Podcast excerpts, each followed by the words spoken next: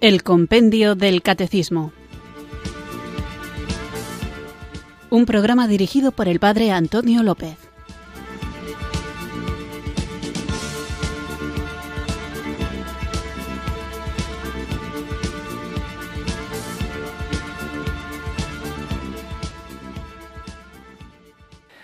Muy buenas tardes, queridos oyentes de Radio María. Recibido un cariñoso saludo desde Irurzun, en Navarra, quienes sintonizáis una tarde más esta emisora de la Virgen, esta radio que cambia vidas, Radio María, para escuchar el programa El Compendio del Catecismo, nuestro espacio diario de formación católica, aquí en la emisora de la Virgen, en el que vamos profundizando, guiados por el libro de El Compendio del Catecismo, en nuestra fe, esta fe que nos salva, esta fe que creemos y por eso hemos hablado del credo y esta fe que celebramos y por eso ahora estamos hablando de los sacramentos y de la liturgia.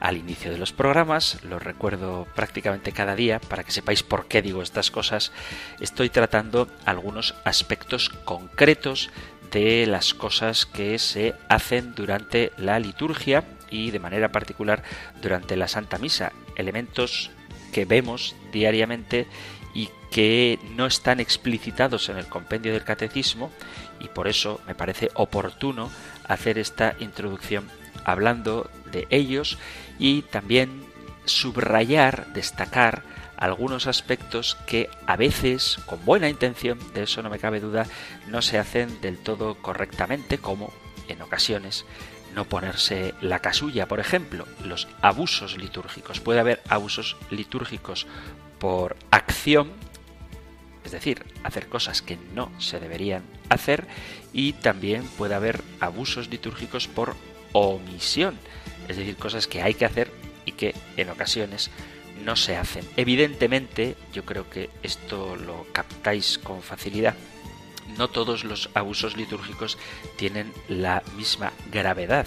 No es lo mismo, por ejemplo, omitir o cambiar las palabras de la consagración, que eso sería un abuso gravísimo, con otro tipo de abusos que no son tan esenciales, pero que denotan una falta de sensibilidad, quizá de conocimiento, de armonía, de unidad con el modo de celebrar que tiene la Iglesia a la que todos y de manera especial los sacerdotes debemos servir fielmente dejando un poco de lado nuestros gustos particulares o nuestras peculiares sensibilidades o nuestra comodidad, porque estamos al servicio de la Iglesia, al servicio del pueblo de Dios y lo mejor que podemos hacer por nuestro pueblo es celebrar la Santa Misa de la mejor manera posible. Y a este respecto, estos abusos que no son tan graves, pero que también hay que tratar de evitar, hay uno que es muy común. Quizá me atrevería a decir que el más corriente de todos ellos, que es el de ver cómo en muchos lugares un rito que está incluido en la celebración de la Santa Misa se omite, se suprime, no se hace. ¿Por qué? Pues habría que preguntarle al sacerdote que no lo hace. Me refiero al lavado de las manos. Después de presentar las ofrendas del pan y del vino, el sacerdote se mueve a un lado del altar o a la credencia, o si tiene monaguillos, estos se lo acercan y le traen el lavabo de manos. Yo creo que hay gente que omite esto porque piensa que se trata simplemente de un rito higiénico y no es verdad, porque aunque no es obligatorio, esto no es obligatorio, pero me imagino que la mayoría de los sacerdotes lo hacen, yo lo hago justo antes de revestirme, siempre me lavo las manos bien con agua y jabón. Esto incluso antes de la pandemia. Ahora hay un rito que no es litúrgico, pero que se sigue haciendo. Esto yo creo un poco como escarmiento a los que no querían hacer el lavabo, y es que antes de dar la comunión nos echamos gel hidroalcohólico en las manos, cosa que yo personalmente, a pesar de que la situación ha cambiado, sigo haciendo. Antes de dar la comunión me lavo las manos, a pesar de que me las he lavado antes de salir a celebrar la misa, pero antes de dar la comunión me echo gel hidroalcohólico. Pero el lavatorio de las manos no tiene nada que ver con esto. No se trata de la higiene física.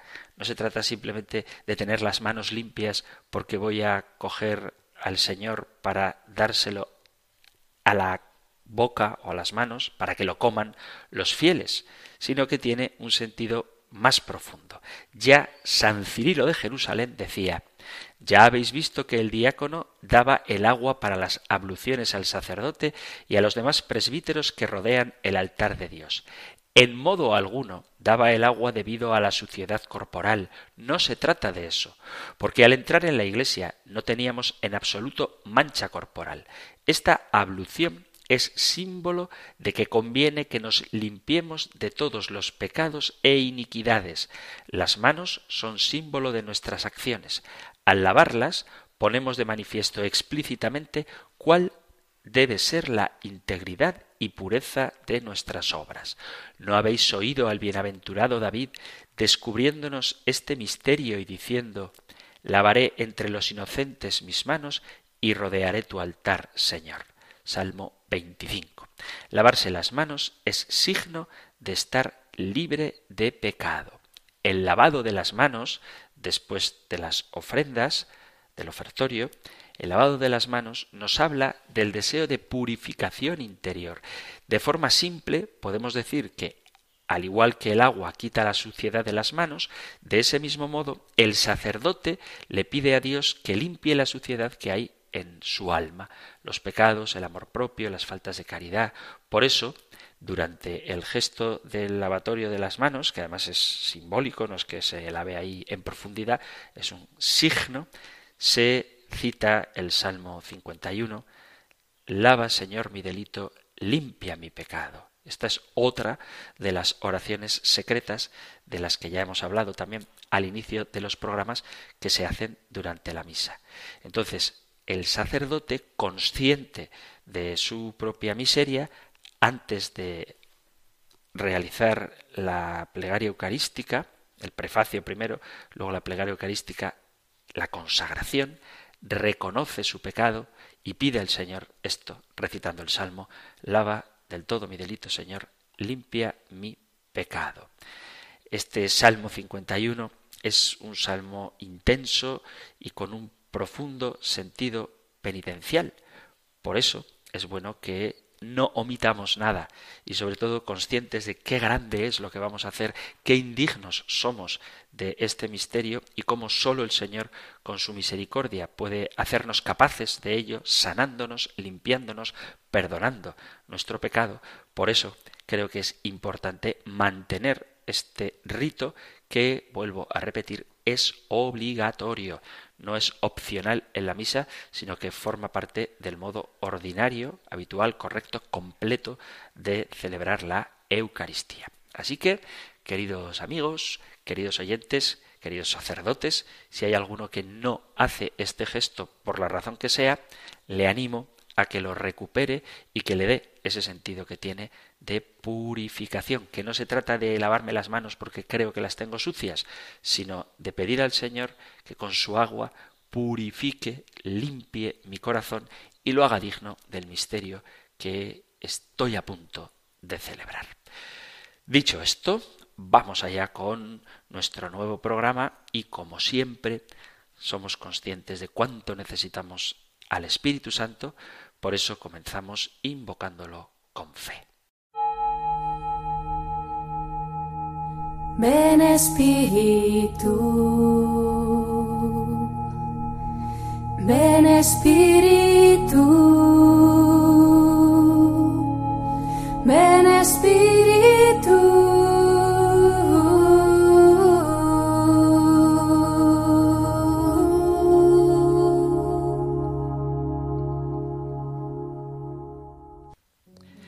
Sin ti, Espíritu Santo, Dios es una idea. ¡Qué frío! Dios es un superstar. ¡Qué pequeño! La Iglesia, una gran estructura. ¡Qué miedo! El Evangelio, un relato primitivo. ¡Qué pena! La liturgia se convierte en rúbrica. ¡Qué rutina! La oración en fórmula interesada. ¡Qué vacío! Los sacramentos en fiestas de sociedad. Qué profanación. La predicación en lección aprendida, qué aburrimiento. La catequesis en catecismo, qué cansancio. La caridad en paternalismo, qué caricatura. Y Caritas en una ONG más, qué pobreza. Pero con el Espíritu, Dios se hace soplo vivificante, hasta los muertos resucitan. Cristo es presencia permanente, nos contagia de Pascua. La Iglesia, comunión y profecía, sacramentos de Cristo. El Evangelio es buena noticia, las bienaventuranzas, la liturgia, salvación actualizada, vida nueva, la oración, expresión de amor, empatizando con Dios, los sacramentos, ríos de gracia, latidos del corazón de Cristo. La predicación, palabra liberadora, consuelo y esperanza. La catequesis, palabra hecha entrañas, encarnación progresiva. La caridad, toque del gran amor. Y Dios presente. Y Caritas, una mano amiga, nueva razón para la esperanza. Necesitamos de ti, Espíritu. Ven, Espíritu de Dios.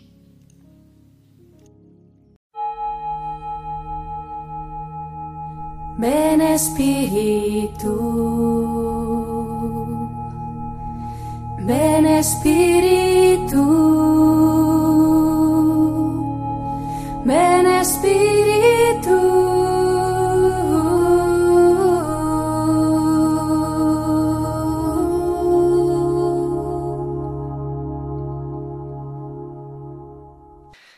Vamos allá con nuestro nuevo programa después de haber invocado juntos al Espíritu Santo. Estamos en el capítulo segundo de la segunda parte del compendio del Catecismo, la celebración sacramental del misterio pascual, y estábamos hablando al inicio del capítulo quién celebra, quién actúa en la liturgia, y hablábamos de la liturgia del cielo y la liturgia de la tierra y cómo éstas se unen, quién celebra, Luego veíamos cómo celebrar.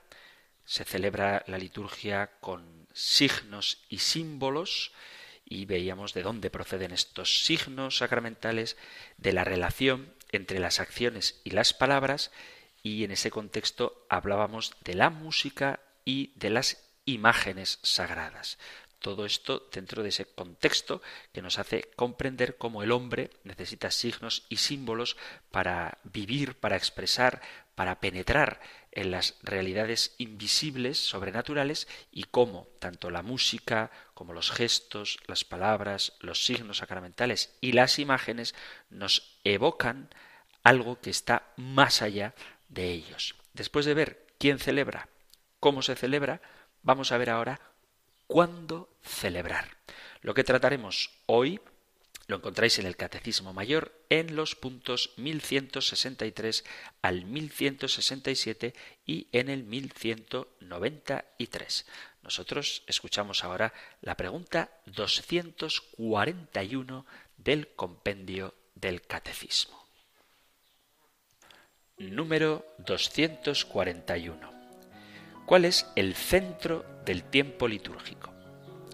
El centro del tiempo litúrgico es el domingo, fundamento y núcleo de todo el año litúrgico que tiene su culminación en la Pascua anual, fiesta de las fiestas.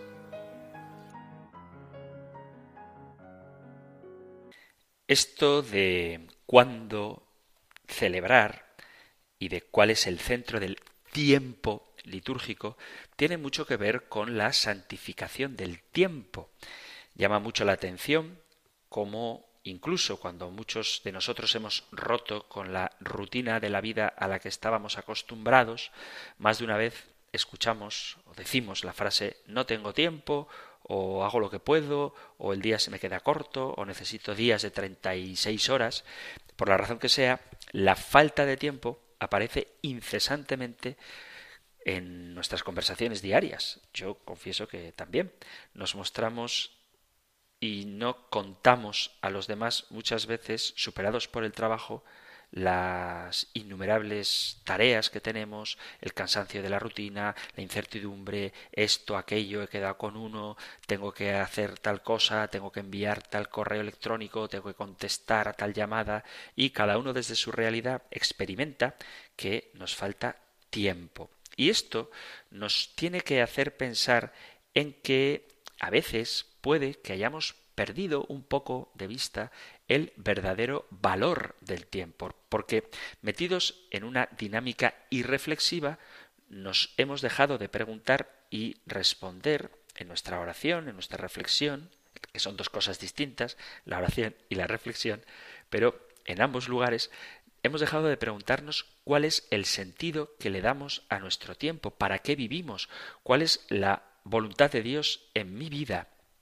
Para pensar, muchas veces exageramos las dificultades de nuestro tiempo, aferrándonos a un puñado de excusas que repetimos y nos repetimos para no adentrarnos en un diálogo más profundo con Dios, que a través de la oración y del discernimiento nos revela la razón de ser de nuestro día a día. Para los cristianos, el tiempo es mucho más que una simple sucesión de momentos sin sentido. Para nosotros, el tiempo es don, es regalo de Dios, y sin duda Dios tiene deseos para cada uno de nosotros en el tiempo en el que estamos viviendo, en el día a día, en las horas, en los minutos, en los detalles. Todo está impregnado de Dios para quienes creemos en Él. Por eso el tiempo es un regalo de Dios y Dios tiene deseos para cada uno de nosotros en el tiempo en el que estamos viviendo. No deberíamos conformarnos con vivir lo que va saliendo sin buscar descubrir el sentido, el proyecto, el sueño de Dios en nuestra vida. Muchas veces se percibe una especie de pereza espiritual como una idolatría del tiempo, una sumisión a lo que acontece como si no tuviéramos una oportunidad de hacer algo mejor con lo que nos pasa. Existe esta excusa del hago lo que puedo, pero pocas veces decimos hago lo mejor que puedo con el tiempo que tengo, con lo que tengo, con lo que me está pasando. Frente a esto, creo que es importante recordar, volver a pasar por el corazón esa llamada que tenemos todos los cristianos a la santidad. Una llamada que no excluye a nadie, a la que todos estamos invitados. Y estamos invitados a santificar el tiempo. Dios mismo, penetrando en la historia, ha redimido, ha santificado el tiempo, entendiendo que el tiempo es una creación de Dios, el tiempo le pertenece a Dios y Él nos da la esperanza para vivirlo. Lo que hacemos o dejamos de hacer con la vida que Dios nos regala no puede ni debe convertirse en un capricho, sino más bien en una oportunidad para responder de manera concreta, valiente y comprometida a esta llamada a la santidad. Y aunque suene inalcanzable, la verdad es que la santidad se juega en las cosas pequeñas, en el detalle, en el día a día, en lo que es casi imperceptible, en lo que no registran los periódicos ni las noticias, ni recibe aplausos, y de paso nos libramos, no teniendo esas cosas, de la vanagloria. La santidad se juega en el tiempo que tenemos, en cómo tratamos a la gente, en saber pedir perdón y perdonar, en reconocer que a veces no podemos hacerlo todo, en la sensibilidad con las necesidades y las demandas de los que más sufren y en dedicar nuestro tiempo a ayudarles. Se juega la santidad en las buenas palabras, en las miradas con buena intención, y no nos debemos dejar engañar. No dejemos que nos distraigan del verdadero sentido de nuestra existencia todas esas actividades diarias que absorben nuestro tiempo, pero que no nos dejan darle el sentido que éste merece. Quien por amor nos ha creado, solo puede tener deseos de amor para nosotros y para el mundo a través de nosotros. Dice el Papa Francisco, cuidado con ilusionarse en ser dueños del tiempo, si nos creemos dueños del tiempo, nos perdemos el verdadero sentido de la vida. Insistir en lo bueno nunca está de más.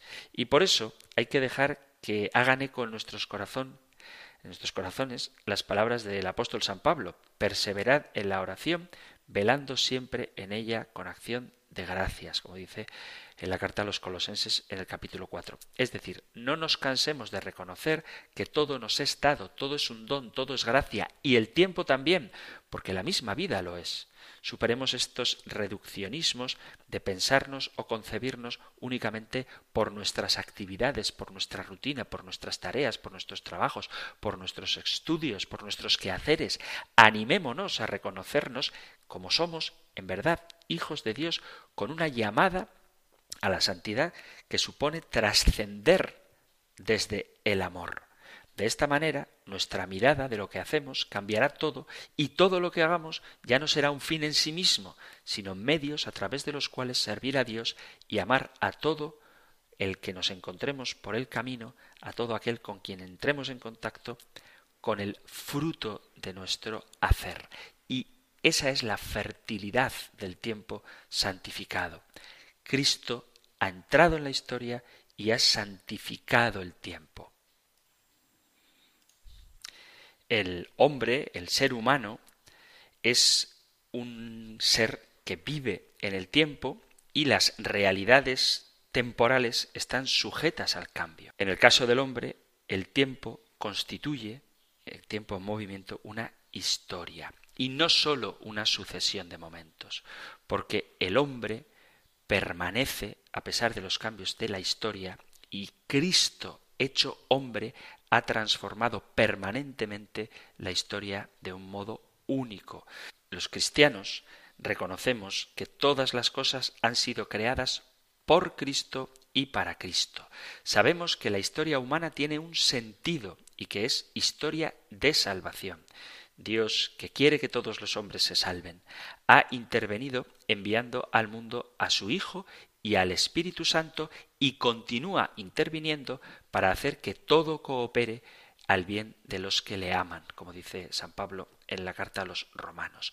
Él conduce la creación entera a la recapitulación de todas las cosas en Cristo y por eso afirmamos que el tiempo es de Dios, que es Señor de la historia, Él la dirige soberanamente a su fin y, de algún modo, el amor de Dios está detrás de cada acontecimiento, aunque a veces lo esté de una manera oculta para nosotros.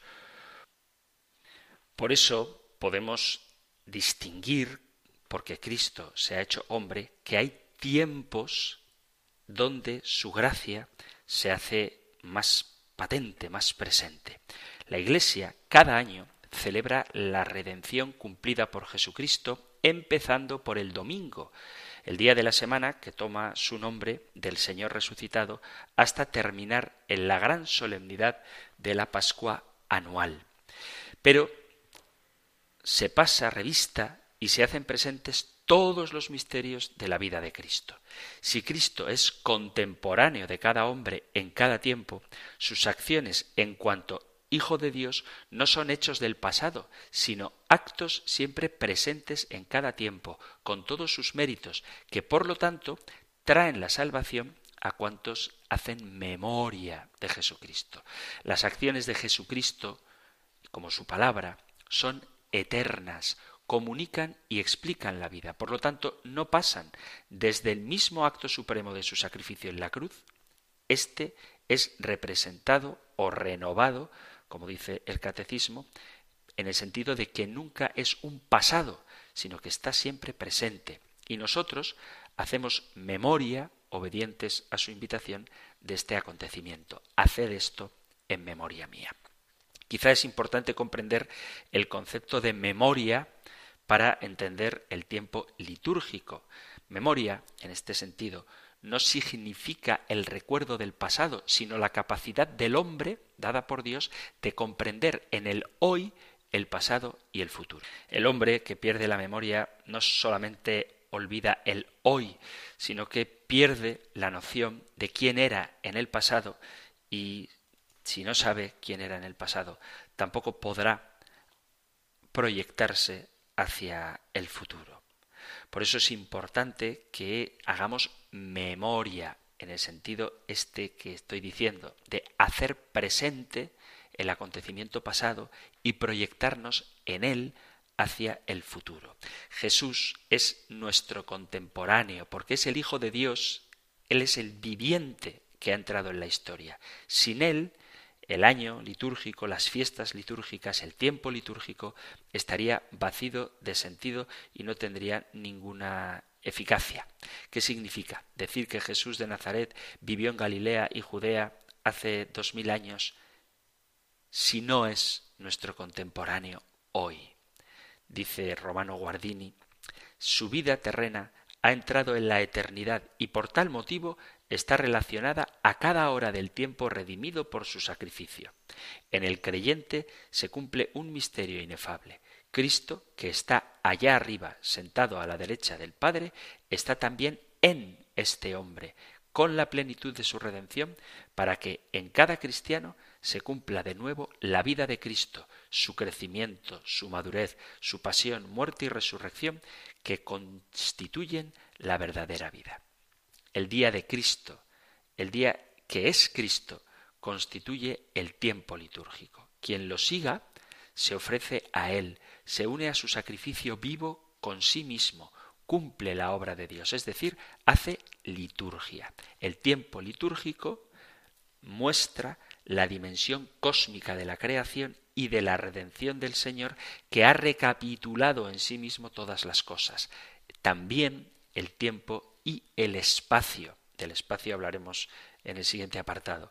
Por eso, la oración cristiana, la oración de aquellos que adoran al verdadero Dios, se dirige al oriente, al lugar de la aparición de la gran presencia. Y el tiempo y el espacio litúrgico lo han centrado en la cruz, a la cual dirigirse para ver al Señor. ¿Cómo actualizamos entre nosotros la percepción del tiempo litúrgico?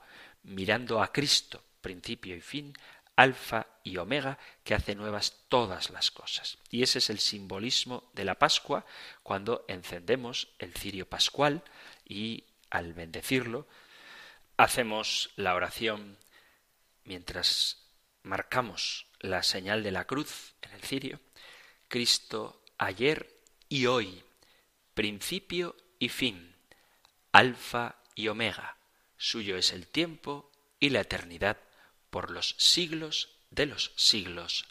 Amén.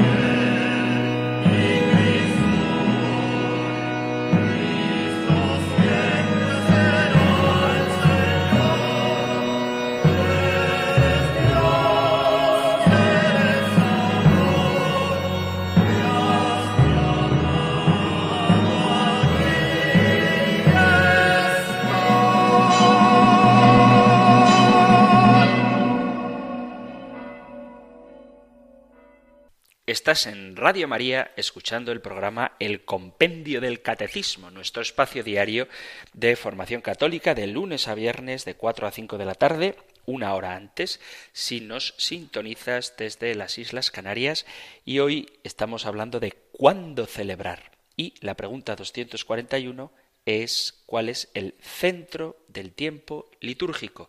Antes de hablar de cuál es el centro del tiempo litúrgico, me pareció oportuno introducir la respuesta a esta pregunta hablando de la importancia que tiene el tiempo y de cómo debemos aprovecharlo dándoselo, entregándoselo a aquel que nos lo ha dado, que es el Señor, puesto que lo tenemos para algo, para invertirlo.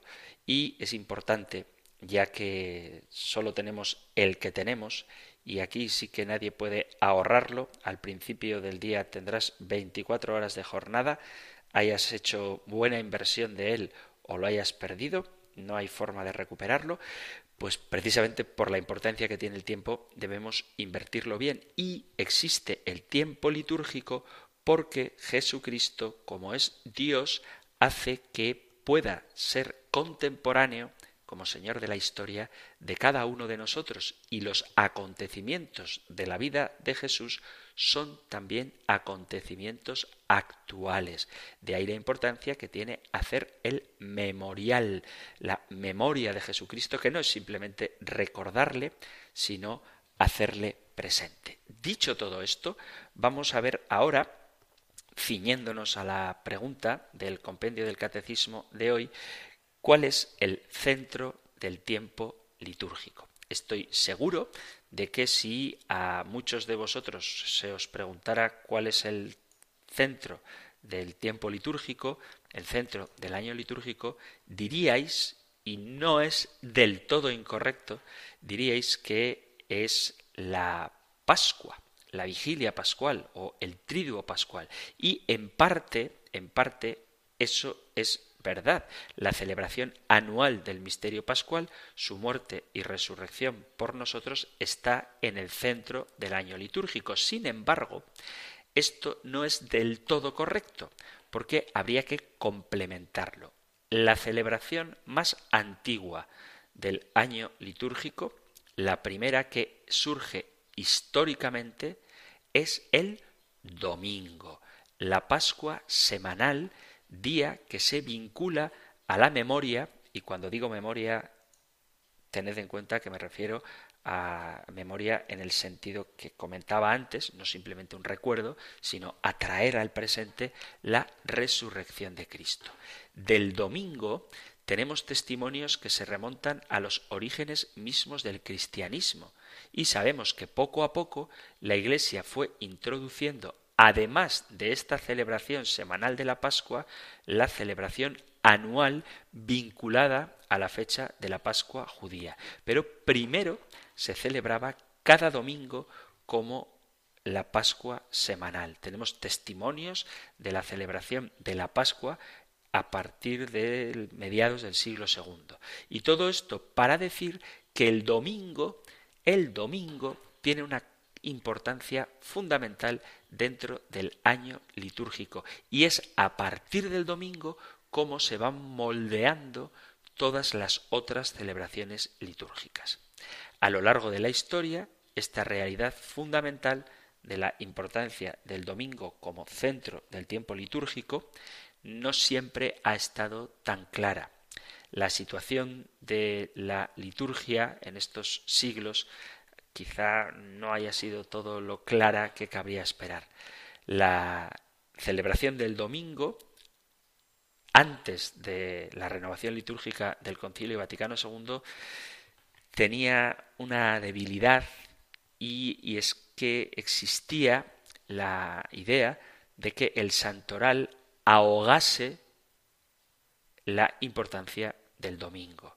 La abundancia de otras fiestas y celebraciones hacía que con facilidad el domingo dejara de celebrarse. Y esto, hay que decirlo, todavía pasa hoy.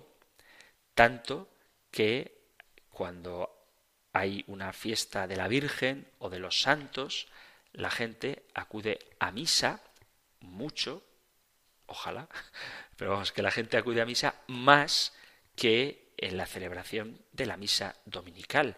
Es decir, el día de San Martín en la parroquia de Irurzum, San Martín es el titular de esta iglesia, el día de San Martín viene más gente a misa que el día domingo, el día de la resurrección del Señor, de manera habitual. Es decir, un domingo cualquiera hay menos gente en misa que el día de la fiesta de San Martín. Y eso que ocurre aquí en mi amado pueblo, estoy seguro de que ocurre en casi todas las partes, que la gente da más importancia a otras fiestas litúrgicas que al propio domingo, de tal modo que el domingo se ve oscurecido y la celebración litúrgica se embellece más en la celebración de una fiesta de la Virgen o del patrón del pueblo.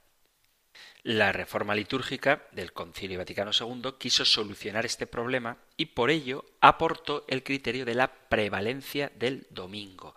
Son muy excepcionales los casos en los que una fiesta o una solemnidad puede desplazar la fiesta de la celebración del domingo y mucho menos si estamos celebrando un domingo de uno de los llamados tiempos fuertes.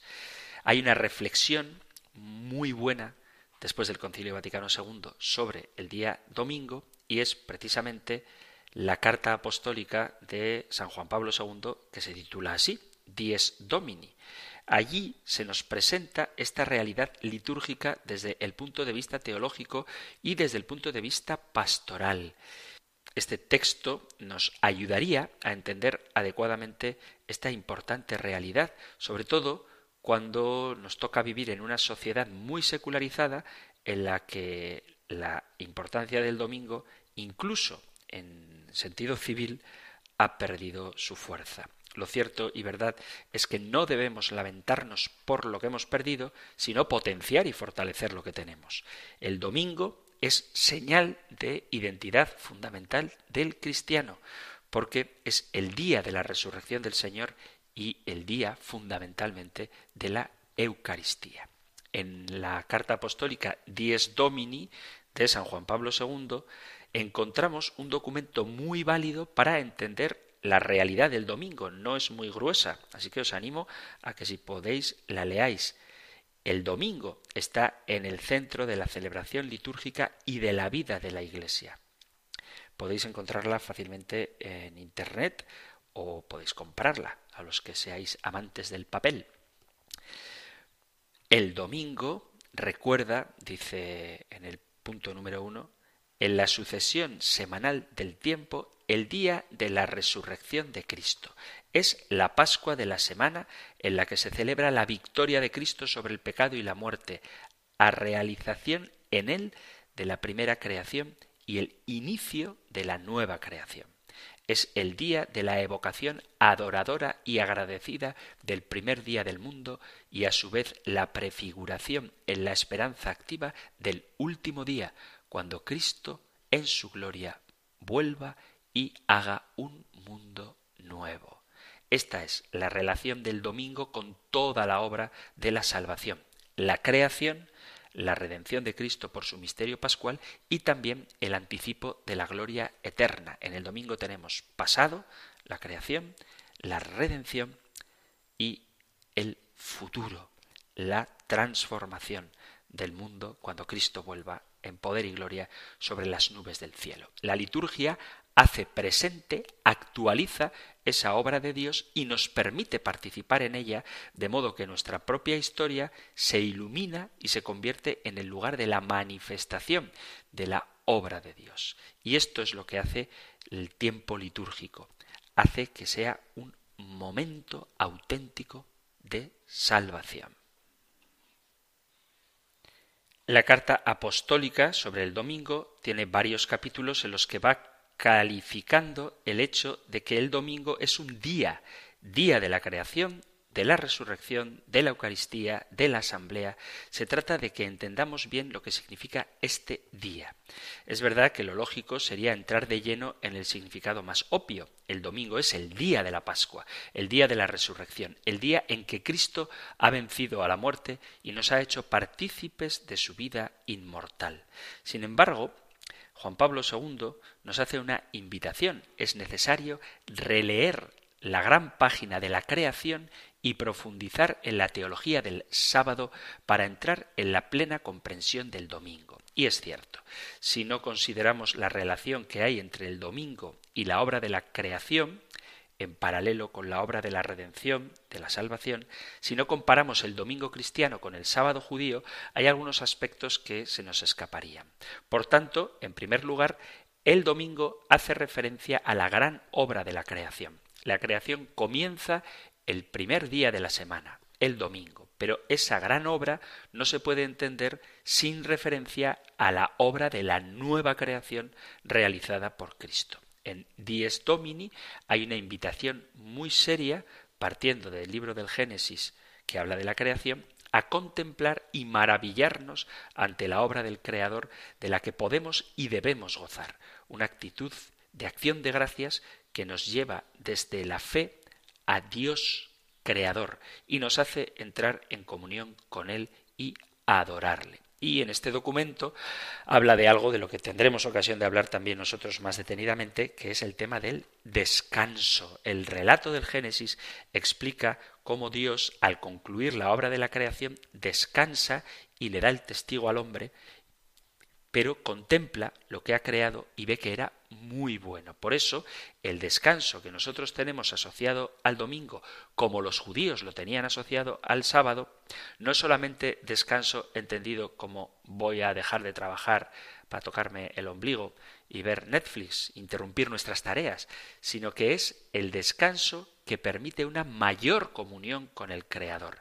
El descanso del domingo no es un fin en sí mismo, sino que tiene la misión, la función de profundizar en nuestra relación con Dios. El domingo es un día de descanso en el sentido de que es un día para el Señor.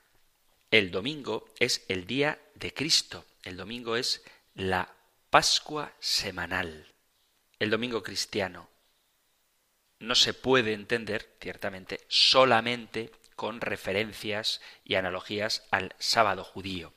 Esto solamente nos permitiría tomar en consideración algunos aspectos que, aun siendo importantes, como el tema de la creación y el descanso, no son los temas centrales. Hay una polémica de la que hablaremos cuando llegue el momento sobre si los cristianos católicos hemos adulterado la Biblia que obligaba a descansar el sábado. No es lo mismo el sábado que el domingo, porque el domingo es ante todo el día de la Pascua semanal y en ese sentido hace referencia a la resurrección de Cristo y al don del Espíritu Santo, porque el centro ya no es la referencia al día de la creación, como ocurría con el sábado judío, sino que la referencia es la nueva creación, la obra de la salvación llevada a cabo por Cristo por su muerte y resurrección. La resurrección de Cristo supone un nuevo inicio, una nueva creación, en la que, como decimos en el pregón pascual, si fue admirable la primera,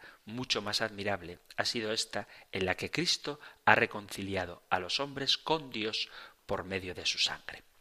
El domingo es, por tanto, el día que nos recuerda, dentro del curso de nuestra vida terrena, de nuestra temporalidad, de la sucesión de las horas y los días, que estamos abiertos a la eternidad, que nuestra vocación y nuestra patria es el cielo, que somos caminantes y peregrinos hacia la casa del Padre y que, aunque vivimos en este mundo, no nos acomodamos a él, sino que intentamos vivirlo y transformarlo de acuerdo con aquello que esperamos. El domingo, en este sentido, es también una tarea. Es, por tanto, no solamente el día primero que hace referencia a la creación, sino también el día después del sábado, es decir, el octavo día, el día de la eternidad. Todo lo que supone la celebración anual de la Pascua se verifica también en el domingo, que es la Pascua celebrada semanalmente. La referencia a Cristo como luz, que es tan importante en la vigilia pascual, está también presente en la teología y en los textos de las celebraciones dominicales. En la Pascua, la buena noticia de la resurrección del Señor, anunciada a los apóstoles y vivida como un encuentro personal en las apariciones de Jesús, se acompaña con un magnífico regalo. el don del Espíritu Santo. El Espíritu es el don de la Pascua, es el defensor que nos guía hasta la verdad plena, el que hace posible la Iglesia como un pueblo de resucitados que alaba a su Señor. Por eso el domingo es también el día del Espíritu Santo. Resurrección y don del Espíritu Santo. El don del Espíritu Santo es el que actualiza esa buena noticia y la hace presente, viva y operante, actuante, eficaz en la vida del creyente, principalmente por medio de la Eucaristía, pero también porque es el día de la fe, el día de la Pascua semanal. Ahí rezamos el credo, hacemos profesión de nuestra fe. Por eso la misa dominical tiene como una de sus características principales el hecho de que se recita el credo. Lo que ahí profesamos, lo que ahí proclamamos, estamos llamados a vivirlo después en los demás días de la semana para que la fe sea una respuesta que le damos al Señor con nuestra vida y no simplemente con una fórmula recitada de memoria. El domingo, dice Dies Domini, dice San Juan Pablo II, es irrenunciable. La Iglesia no se opone a los diferentes sistemas del calendario civil, es decir, si hipotéticamente se quisiera cambiar el calendario, se podría hacer siempre que se garanticen siete días de la semana y con el domingo. Es irrenunciable porque sin el domingo no podemos ser cristianos. Puede parecer una afirmación radical, pero no hay iglesia sin Eucaristía. La iglesia vive de la Eucaristía. La Eucaristía construye la iglesia. Y el corazón del domingo cristiano es la celebración de la Eucaristía. Es el día de la iglesia porque es el día de la Pascua y porque es el día de la Eucaristía. Reunidos en asamblea, los cristianos manifestamos el misterio de la Iglesia que brota de la presencia prometida de Cristo resucitado en medio de nosotros hasta el fin de los tiempos como una presencia viva y actual. Y para percibir esta presencia es necesaria la dimensión comunitaria. Eso es lo que significa Iglesia, asamblea, pueblo convocado. Y aquí tendríamos que leer para no olvidar nuestros fundamentos, el capítulo 2 de los Hechos de los Apóstoles. Dice Hechos 2, 42, acudían asiduamente a la enseñanza de los apóstoles, a la comunión, a la fracción del pan y a las oraciones. Asamblea y Eucaristía son dos elementos importantísimos y que es fundamental que tengan vitalidad en nuestras comunidades, porque la Eucaristía es también la fuente de la vida de la Iglesia. De ahí nace todo. Es el encuentro con el resucitado que da sentido a todo lo que hacemos y nos da fuerza para hacerlo. Es importante revalorizar el domingo y revalorizar la Eucaristía. Y esa es una invitación que San Juan Pablo II en Dies Domini hace a todos, a los pastores de manera particular y a los fieles. No hay actividad más importante en la vida de una comunidad cristiana que la Eucaristía dominical y nada la puede sustituir. No podemos construir una verdadera comunión entre los cristianos si no es a partir de la comunión eucarística. A veces los pastores nos desanimamos, los propios fieles no acaban de ver la importancia de la participación en la misa dominical y al final parece que no es algo tan urgente, pero ¿Qué sería de la Iglesia sin la Eucaristía? ¿Qué estaríamos construyendo? Una obra de nuestras manos. ¿De qué serviría? ¿Cómo cumpliríamos nuestra misión? ¿Cómo ser cristiano sin Cristo? Es, por tanto, necesario y urgente fomentar la participación.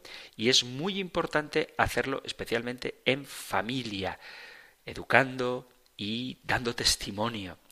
El documento habla del precepto dominical y de la obligación de ir a misa, pero en un sentido positivo, en un sentido dándole el valor que tiene y no simplemente por cumplir.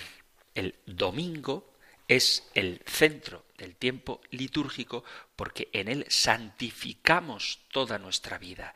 Es el fundamento del año litúrgico y todas las fiestas giran en torno a él, porque cada domingo celebramos el gran acontecimiento histórico de que Cristo ha resucitado, que está con nosotros, que nos llama, que nos da su espíritu. Y el domingo por antonomasia, donde celebramos de una manera mucho más solemne y culminante estos domingos, es en la celebración de la Pascua. Esto significa santificar el tiempo, no solamente aprovecharlo bien, que por supuesto también, sino sobre todo traer a nuestro aquí y ahora toda la obra redentora de Cristo. Y, haciendo caso al documento de San Juan Pablo II, el domingo evoca la creación, la redención y anticipa la gloria futura. Ahí es donde santificamos el tiempo. Este santificar las fiestas que decimos en los mandamientos significa esto, traer la santidad de Dios, la redención de Cristo, la acción del Espíritu Santo a nuestro aquí y ahora. Y hablando del tiempo, se nos ha acabado el del programa de hoy. Así que, queridos amigos, queridos oyentes, si os apetece compartir cómo santificáis el tiempo, cómo lo aprovecháis para gloria de Dios, si queréis hacer alguna pregunta a propósito del tema que hemos tratado hoy o de los que hemos tratado en programas anteriores, cualquier duda que podáis tener o cualquier testimonio que queráis compartir o si hay algo con lo que no estáis de acuerdo, podéis enviar vuestros mensajes al correo electrónico compendio arroba radiomaria.es compendio arroba o al número de teléfono para WhatsApp 668 594 383 668 594 383. Terminamos recibiendo la bendición del Señor. El Señor te bendiga y te guarde, el Señor ilumine su rostro sobre ti y te conceda su favor, el Señor te muestre su rostro y te conceda la paz. Muchísimas gracias por estar ahí, por aprovechar el tiempo, algo tan valioso, dedicándoselo a Radio María. Gracias por escuchar el compendio del catecismo y si queréis volveremos a encontrarnos en un próximo programa. Un fuerte abrazo.